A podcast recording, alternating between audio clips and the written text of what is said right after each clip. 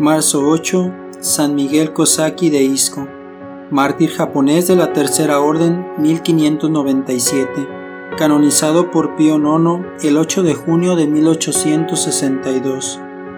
Miguel Kosaki, originario de Isco, Japón, era fervoroso cristiano y terciario franciscano, activo catequista al servicio de los misioneros franciscanos de Meaco su hijo Tomás, de 15 años, vivía con los franciscanos al servicio del altar. También él era catequista. Cuando estalló la persecución religiosa, Miguel con su hijo Tomás, los franciscanos y otros terciarios fueron arrestados y condenados a la crucifixión. Mientras subían a la Santa Colina, los cristianos se postraban ante los confesores de la fe para pedirles que no los olvidaran cuando llegaran ante Dios. Otros llevaban pañuelos para humedecerlos en su sangre.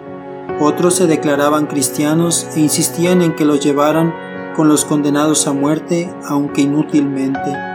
San Pedro Bautista, al ver la santa colina, dirigiéndose a sus compañeros, exclamó, Hijitos, alabemos a Dios, Señor del cielo y de la tierra. He aquí que por fin hemos llegado a la meta. Con gozo podemos repetir con el apóstol de los gentiles, Hemos combatido el buen combate, hemos llegado al término de la carrera. Ahora nos espera la corona de justicia que pronto será colocada sobre nuestras frentes por el justo juez divino, por amor del cual vamos hacia la muerte. Valor, hijitos, todavía un poco de sufrimiento y luego todos seremos felices en la compañía de los elegidos.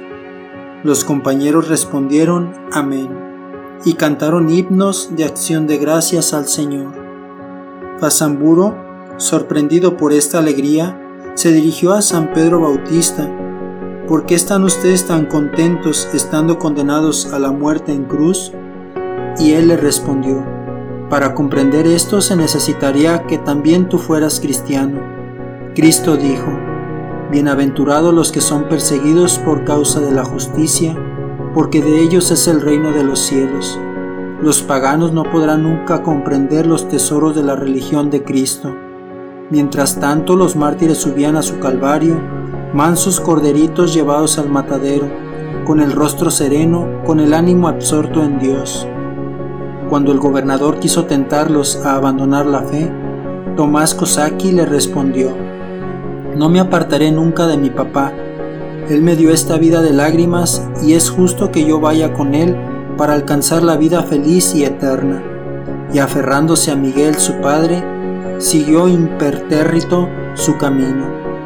Miguel con sus compañeros y su hijo Tomás, al llegar a la santa colina, se colocó junto a su cruz, fue atado de pies, manos y costado, con lazos a la cruz y el cuello con un aro de hierro Luego fue levantado y clavada en tierra la cruz, y así permaneció en espera de que se cumpliera el mismo ritual con todos.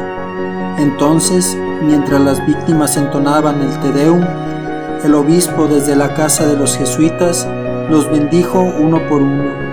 Los soldados con dos lanzazos en los costados les traspasaron el corazón y les abrieron la gloria del cielo.